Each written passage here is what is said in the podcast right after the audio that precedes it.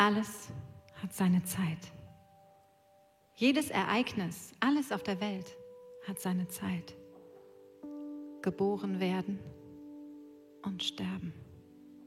Pflanzen und ausreißen. Töten und heilen. Niederreißen und aufbauen. Weinen und lachen. Klagen und tanzen. Steine werfen und Steine sammeln. Umarmen und loslassen. Suchen und finden. Aufbewahren und wegwerfen. Zerreißen und zusammennähen. Schweigen und reden. Lieben und hassen. Krieg und Frieden. Was also hat der Mensch davon, dass er sich abmüht? Ich habe erkannt, was für eine schwere Last das ist, die Gott den Menschen auferlegt hat.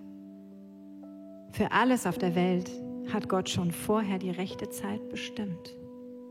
In das Herz des Menschen hat er den Wunsch gelegt, nach dem zu fragen, was ewig ist. Aber der Mensch kann Gottes Werke nie voll und ganz begreifen. So kam ich zu dem Schluss, dass es für den Menschen nichts Besseres gibt, als fröhlich zu sein und das Leben zu genießen. Wenn er zu essen und zu trinken hat und sich über die Früchte seiner Arbeit freuen kann, ist das Gottes Geschenk. Ich begriff, dass Gottes Werk für immer bestehen wird. Niemand kann etwas hinzufügen oder wegnehmen. So hat Gott es eingerichtet, damit die Menschen Ehrfurcht vor ihm haben. Kennst du dieses Gefühl? In gewissen Momenten, dass die Zeit einfach so wertvoll ist, dass du die Zeit gerne anhalten würdest, aber hilflos schaust du zu, wie eine Minute nach der anderen vergeht, eine Stunde nach der anderen. Ich habe einmal besonders diese Erfahrung gemacht, dass die Zeit viel zu schnell vergeht. Es war in meinem Auslandssemester in den USA.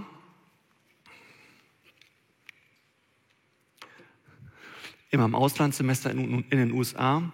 Ich hatte dort fünf Monate studiert und ich habe während des regulären Semesters habe ich drei Credit Points ausgelassen, weil ich in der Mensa mitarbeiten wollte, um mir ein bisschen Geld zu verdienen und habe mir dann vorgenommen, und im Januar hole ich das alles nach, im sogenannten January Term musste ich drei Credit Points nachholen.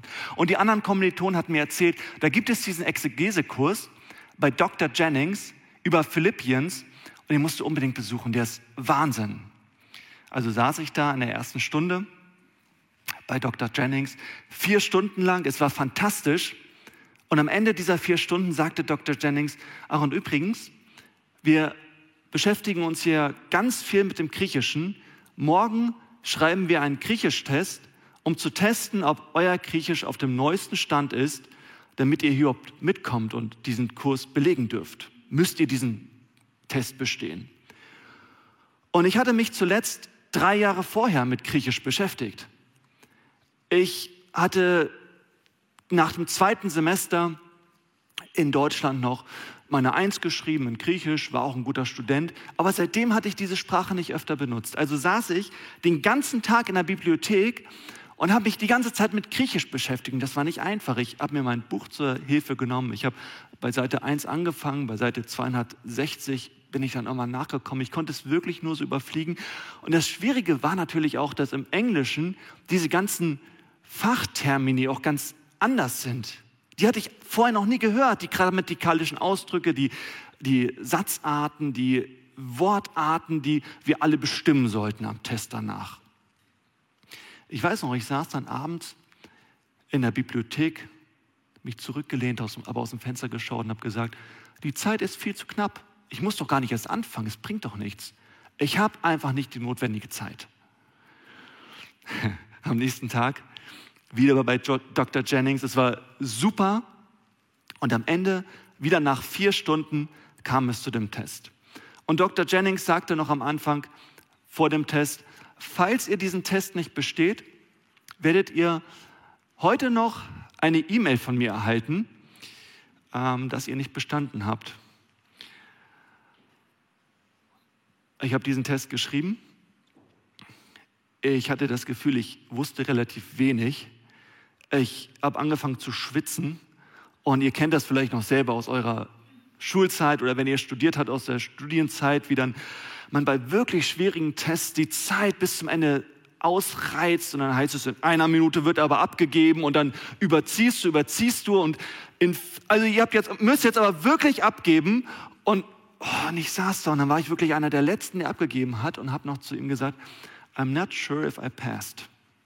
Ich weiß nicht, ob ich das bestanden habe. Also machen Sie sich keine Sorgen, Herr Stemmler, Sie hören von mir. Ich saß den Tag über wieder in der Bibliothek. Wir hatten eine Menge Hausaufgaben auf und ich habe alle fünf Minuten auf mein Handy geschaut und gehofft, hoffentlich kommt nicht diese E-Mail. Hoffentlich kommt nicht diese E-Mail.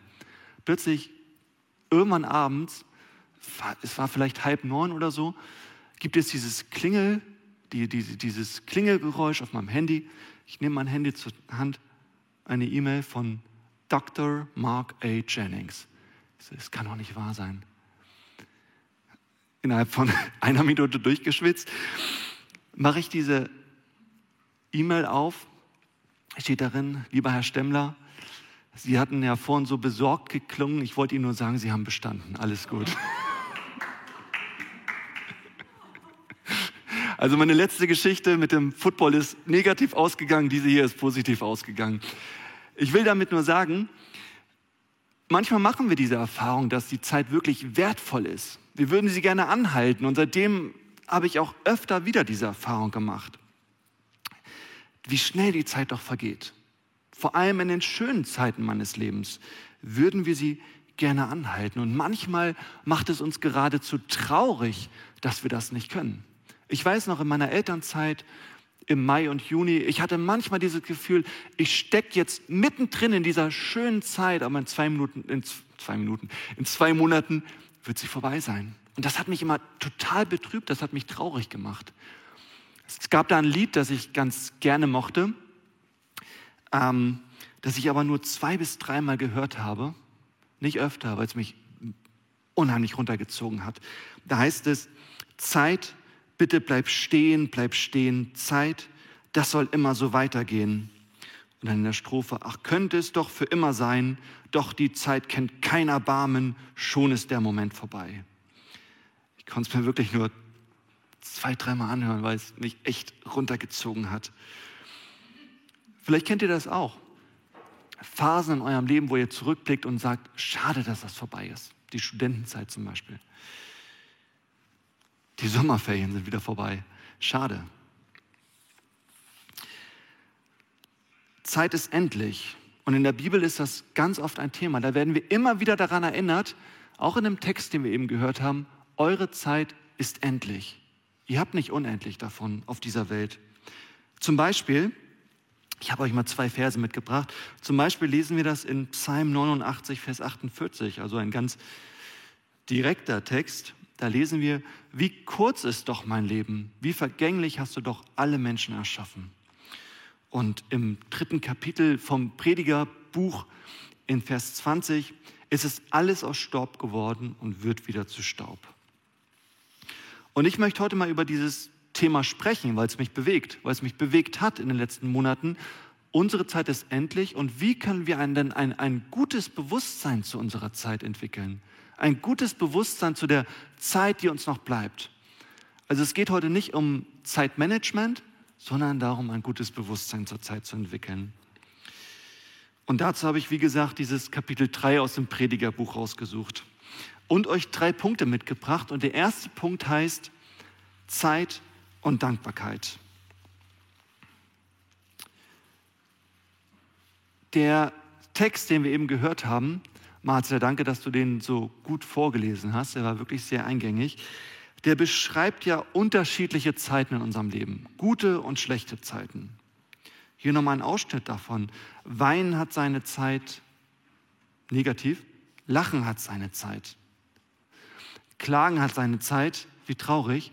Tanzen hat seine Zeit. Lieben hat seine Zeit, freuen wir uns alle rüber. Hassen hat seine Zeit. Streit hat seine Zeit. Friede hat seine Zeit. Die Kleingruppe vom Bible Lettering hat das Ganze ganz schön umgesetzt, gestalterisch. Klagen und Tanzen. Und man sieht das da auch mit den verschiedenen Farben. So das Klagen vielleicht so ein bisschen eine dunklere Farbe, das Tanzen so hell. Umarmen und loslassen. Suchen und finden. Das finde ich besonders gut. Krieg und Frieden. Also wir sehen da eine ganz klare Trennung dazwischen. Es gibt gute Zeiten und es gibt schlechte Zeiten. Und was der Prediger Salomo sagen möchte, und das fällt als allererstes ins Auge, ist, freut euch und genießt euch da, genießt es, wenn ihr in der guten Zeit eures Lebens seid.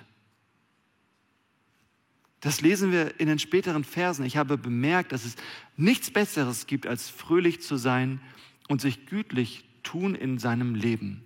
Denn ein jeder Mensch, der da isst und trinkt und hat guten Mut bei all seinen Mühen, das ist eine Gabe Gottes. Es ist einfach so. Nicht die ganze Zeit unseres Lebens geht es uns gut, aber der, und der Prediger Salomo ist ja auch ganz realistisch. Er sagt, auch das Negative, auch das Enttäuschende im Leben gehört dazu und wir müssen es annehmen.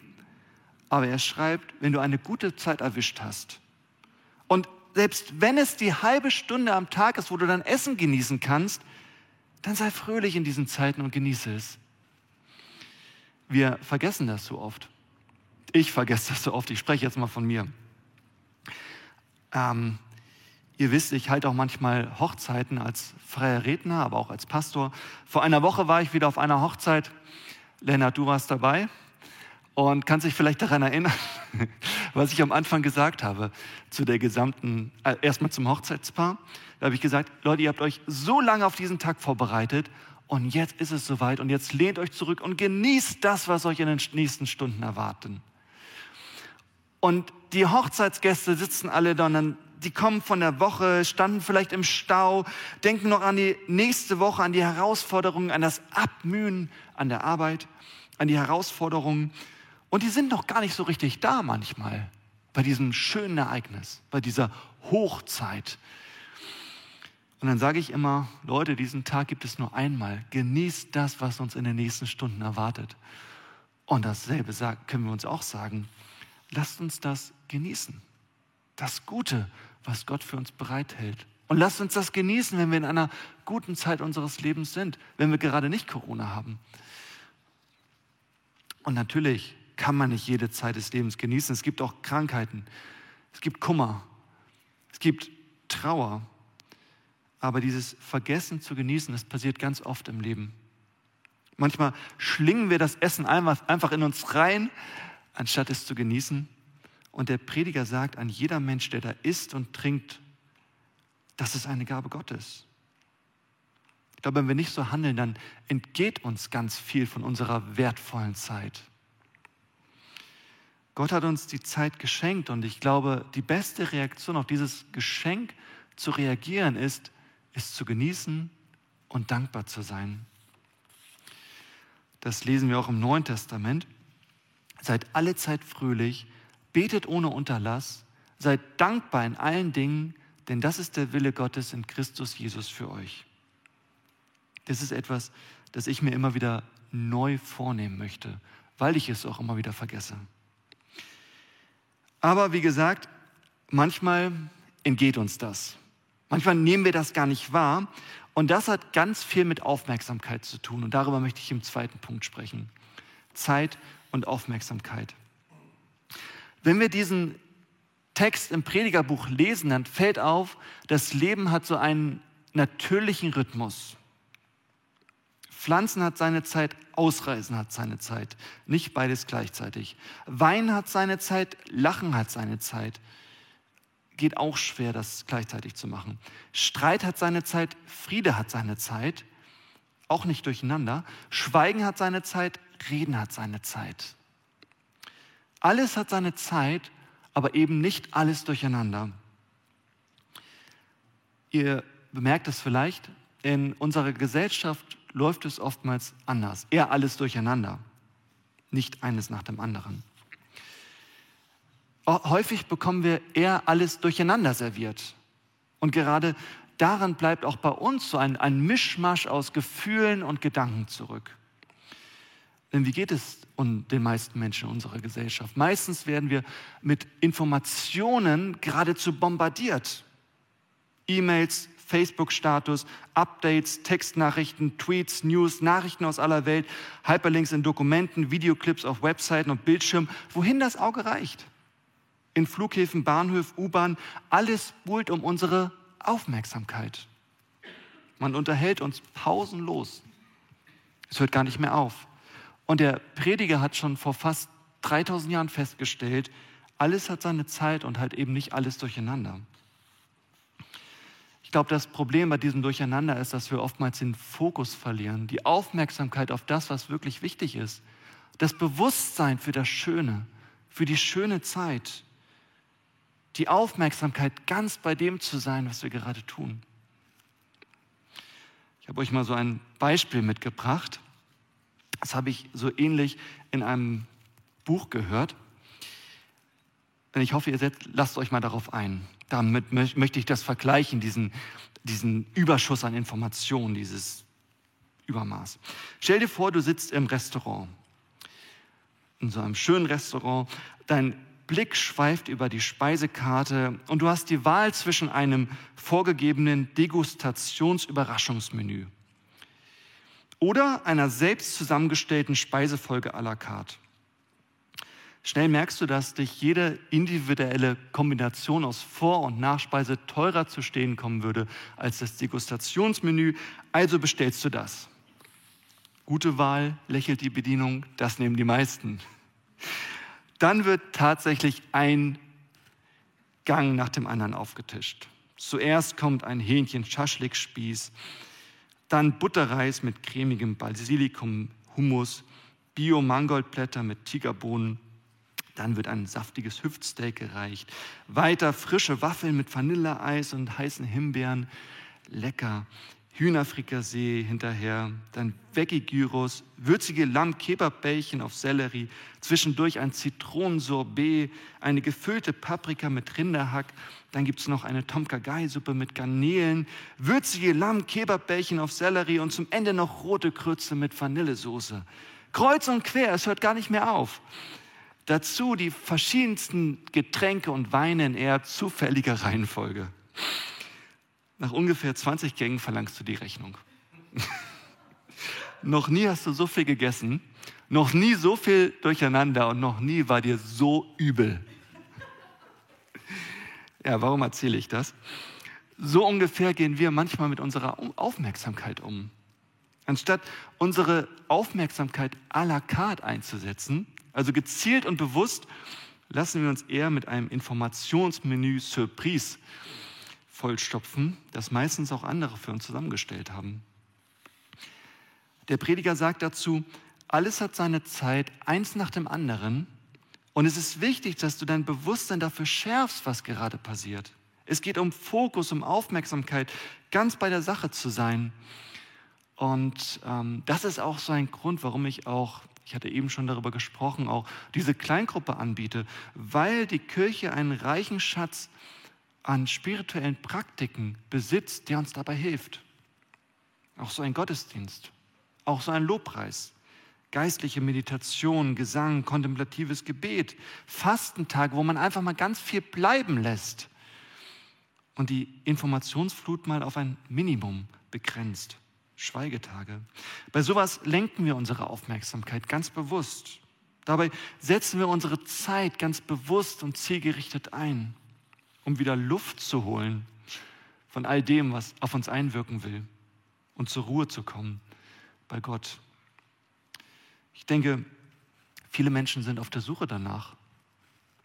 Gerade in, wir als urbane Menschen in der Großstadt wirklich mal auszusteigen aus der ständigen Beschallung und die Ruhe zu suchen bei Gott. Aber das Problem dabei ist natürlich, es vergeht alles viel zu schnell.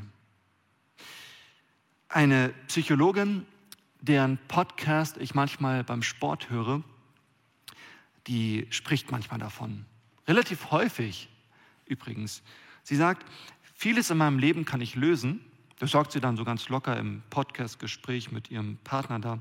Aber ein Problem, das bekomme ich einfach nicht in den Griff. Und das ist das Problem mit dem Tod, dass irgendwann einfach alles vorbei sein soll. Und dann sagt sie immer dazu, naja, aber ich bin halt nicht spirituell. Aber ich glaube, um dieses Problem zu lösen, brauchen wir Gott. Und damit komme ich zum dritten Punkt. Zeit und Ewigkeit. Was fällt noch auf in dem Text, den wir eben gehört haben von Marzia? Da fällt auf, der Mensch ist endlich, Gott ist ewig. Über Gott schreibt der Prediger Folgendes. Ich merkte, dass alles, was Gott tut, das besteht für ewig. Man kann nichts dazu tun noch wegtun. Das alles tut Gott, dass man sich vor ihm fürchten soll. Aber für uns Menschen ist diese Zeit ja eine knappe Ressource. Prediger 3, Vers 20 hatte ich eben schon gelesen, es fährt alles an einen Ort. Es ist alles aus Staub geworden und wird wieder zu Staub. Und das ist so eine ganz wichtige Erkenntnis in dem Kapitel, dass ein großer Wesensunterschied zwischen Gott und uns besteht. Ein großer Wesensunterschied zwischen der Zeit bei Gott und der Zeit bei uns. Bei Gott laufen die, Zeit, die Uhren einfach anders. Bei Gott vergeht die Zeit anders. Er hat Zeit. Es geht ihm grundsätzlich anders als uns Menschen auf der Erde. Bei ihm ist Zeit nicht begrenzt und erst recht nicht an irgendeine Maßeinheit gebunden. Wir lesen auch in 2. Petrus 3, Vers 8, ein Tag ist vor dem Herrn wie tausend Jahre und tausend Jahre wie ein Tag. Und diese Vorstellung hier, dass Zeit unterschiedlich schnell vergeht, dass Zeit relativ ist, es ist keine Vorstellung, die wir erst in der Bibel finden, sondern es ist eine, eine Vorstellung, die wir auch in der modernen Wissenschaft finden. Albert Einstein sagt ja in seiner Relativitätstheorie nichts anderes. Er sagt, je nachdem, wo im Universum du dich befindest, na klar, wir befinden uns nur hier, aber jetzt gehen wir mal auf eine Gedankenreise, ob man sich in der Nähe eines massereichen Objektes befindet, dementsprechend schneller oder langsamer laufen die Uhren. Also anders ausgedrückt, wenn man sich in der Nähe von Objekten mit besonders hoher Anziehungskraft befindet, vergeht dort die Zeit langsamer. Das hat damit zu tun, dass die Raumzeit gekrümmt ist an diesen Stellen. Also zum Beispiel in der Nähe eines schwarzen Loches vergeht die Zeit ganz, ganz langsam, also viel langsamer als hier auf der Erde, weil ein schwarzes Loch eine größere Masse und ein, eine stärkere Anziehungskraft besitzt. Und ich habe die, diese ganze Überlegung mal weitergeführt und das ist jetzt ein persönlicher Gedanke, den habe ich nicht aus der Bibel. Aber ich denke ja, ich persönlich und ihr vielleicht auch, Nichts in unserem Universum besitzt eine stärkere Anziehungskraft als Gott. Nichts hat eine größere Größe als Gott. Und ich denke, wenn wir uns bei Gott aufhalten, dann laufen unsere Uhren langsamer. Wir haben grundsätzlich mehr Zeit und eines Tages, wenn wir ganz bei Gott sein werden, ganz in seiner Nähe, dann geht die Zeit gar nicht mehr zu Ende dann sind wir in seiner Ewigkeit. Und wenn wir uns das vor Augen halten, dann fällt wieder neu auf, mit Gott zu leben, das ist das Beste. Vor allem, wenn uns unsere Zeit etwas bedeutet, wenn unsere Zeit uns wertvoll ist, ja, dann können wir doch nur zu Gott kommen. Zu Gott, wo Gott die verfügbare, die wertvolle Zeit ins Endlose zieht. Gott schenkt uns diesen Glauben, dass die Zeit nicht endet weil er nicht endet. Und jetzt sitzt du da vielleicht und sagst, Mensch, was erzählst du da? Niemand kann uns doch beweisen, ob es die Ewigkeit wirklich gibt. Was ist, wenn du falsch liegst? Was ist, wenn uns keine Ewigkeit erwartet? In unserem Predigtext in Prediger 3, Vers 11 lesen wir, Gott hat alles schön gemacht zu seiner Zeit. Auch hat er die Ewigkeit in unser Herz gelegt, Der Mensch kann das Werk, das Gott tut, nicht ergründen, weder Anfang noch Ende. Gott hat die Ewigkeit, die Sehnsucht nach Ewigkeit in unser Herz gelegt. Dieses natürliche Bedürfnis danach, dass es weitergeht, das liegt in uns Menschen drin. Das ist in uns verankert. Und ich glaube, wenn, wenn es die Ewigkeit nicht gäbe, dann wäre dieses Bedürfnis ja völlig sinnfrei und zwecklos. Aber Gott hat es in uns hineingelegt, weil er dieses Bedürfnis stillen möchte. Er will es befriedigen. Dazu noch ein Gedankenexperiment. Ich hoffe, ihr lasst euch nochmal darauf ein. Stell dir das schönstmögliche Erlebnis vor. Zum Beispiel eine zehnjährige Segelreise in der Karibik. Das wäre doch was. Eine Weltraumfahrt quer durch die Galaxis. Oder du dürftest Pfingsten und die ersten Jahre der Urgemeinde in Jerusalem miterleben und all die Zeichen und Wunder und Begeisterung teilen. Wie viel wärst du bereit für dein Lieblingserlebnis zu bezahlen? Nehmt euch mal einen Augenblick Zeit. Überlegt mal das größte Erlebnis, was du dir vorstellen kannst. Habt ihr alle eins?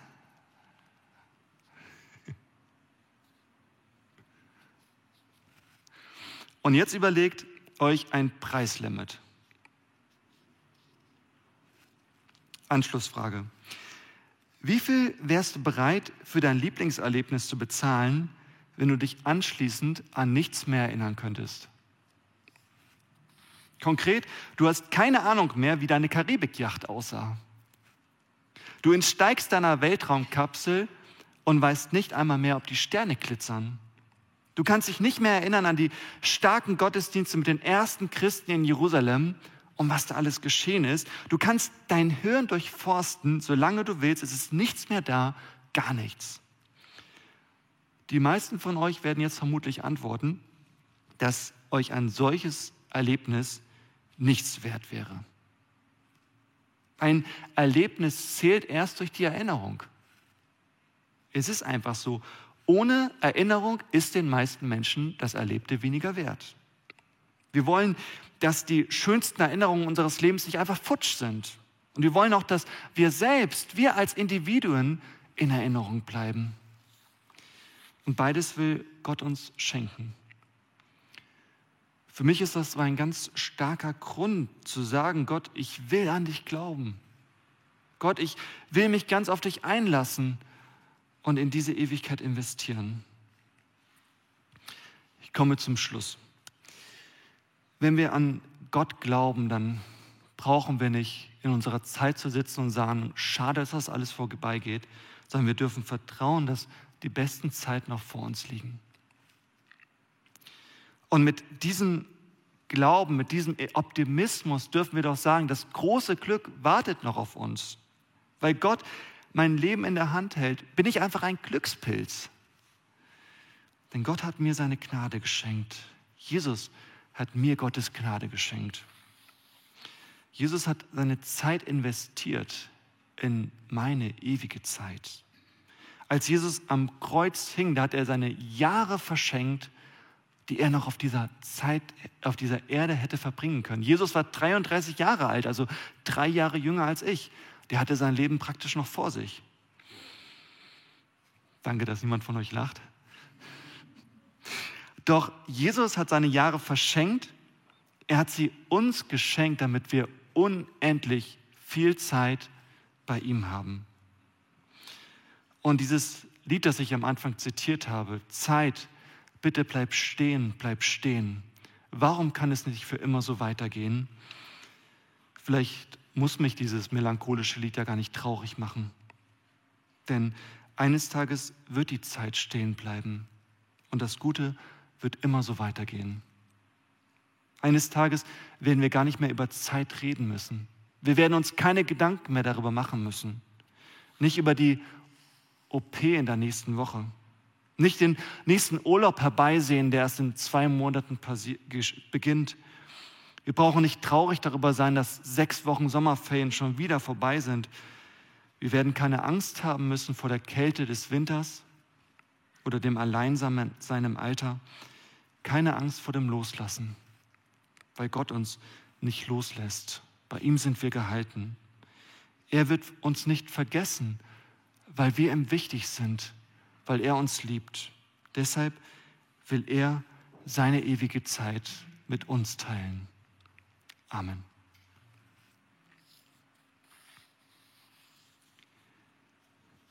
Ich möchte euch noch einladen. Vielleicht hast du das jetzt gehört und sagst dir, wenn das erlebbar ist, dann möchte ich das erleben. Wenn dieser Jesus heute wirklich noch am Leben ist und erfahrbar ist, dann will ich das mal ausprobieren. Ich will dich einfach einladen, dich mal darauf einzulassen. Ich werde gleich ein Gebet sprechen und wenn du möchtest, kannst du das mitbeten. Aber vielleicht sitzt du auch hier und bist mit diesem Jesus unterwegs und hast trotzdem diese diffusen Gedanken, ich bin nicht wichtig, meine Zeit ist nicht wichtig, mein Leben ist so schnell vorbei. Hey, dann nimm dir immer wieder diese Zeit bei Jesus zu sein und mach dir das bewusst, was er für dich bereithält. Sei mit ihm im Gespräch und lass dir von Jesus ein neues Bewusstsein für deine Zeit, für dein Leben schenken. Ein gutes Bewusstsein. Genieße mit ihm die guten Tage deines Lebens und verbring mit ihm auch die schlechten Tage deines Lebens. Bei ihm bist du immer gehalten. Und wenn du ganz neu in dieser Gemeinde bist und sagst, hey, davon möchte ich gerne öfter hören, ich möchte eine Gemeinschaft von Christen haben, mit denen wir uns gegenseitig daran bestärken, dann, dann komm gerne dazu. Nimm gerne teil und lass uns stark sein, hier gemeinsam in Hamburg. Ich möchte noch ein Gebet sprechen und wenn du möchtest, dann kannst du das mitbeten. Danach werde ich den Segen sprechen und nach dem Segen bleibt bitte gerne alle sitzen. Dann gibt es den Abspann und dann gebe ich noch ein paar interne Ankündigungen.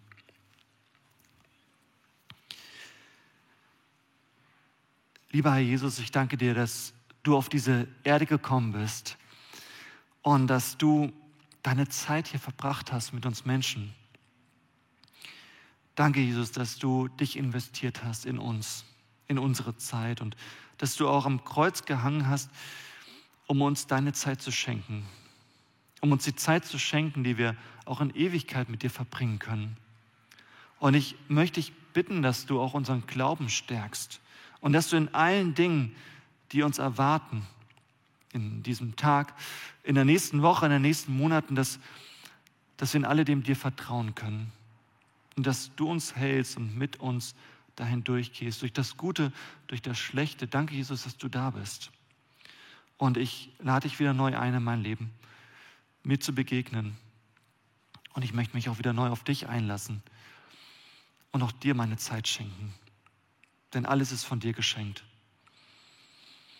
Und ich bitte dich jetzt um den Segen für jeden, der hier ist, dass du uns segnest, bei allem, was wir brauchen, dass du uns segnest, dass du unsere Bedürfnisse erfüllst und wir mit allem zu dir kommen und bei dir wirklich Segen und Schutz und Frieden erleben können.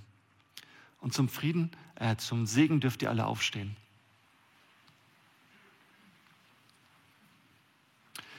der Friede Gottes, der höher ist als, als alle Vernunft, der bewahre eure Herzen und Sinne in Jesus Christus, unserem Herrn. Amen.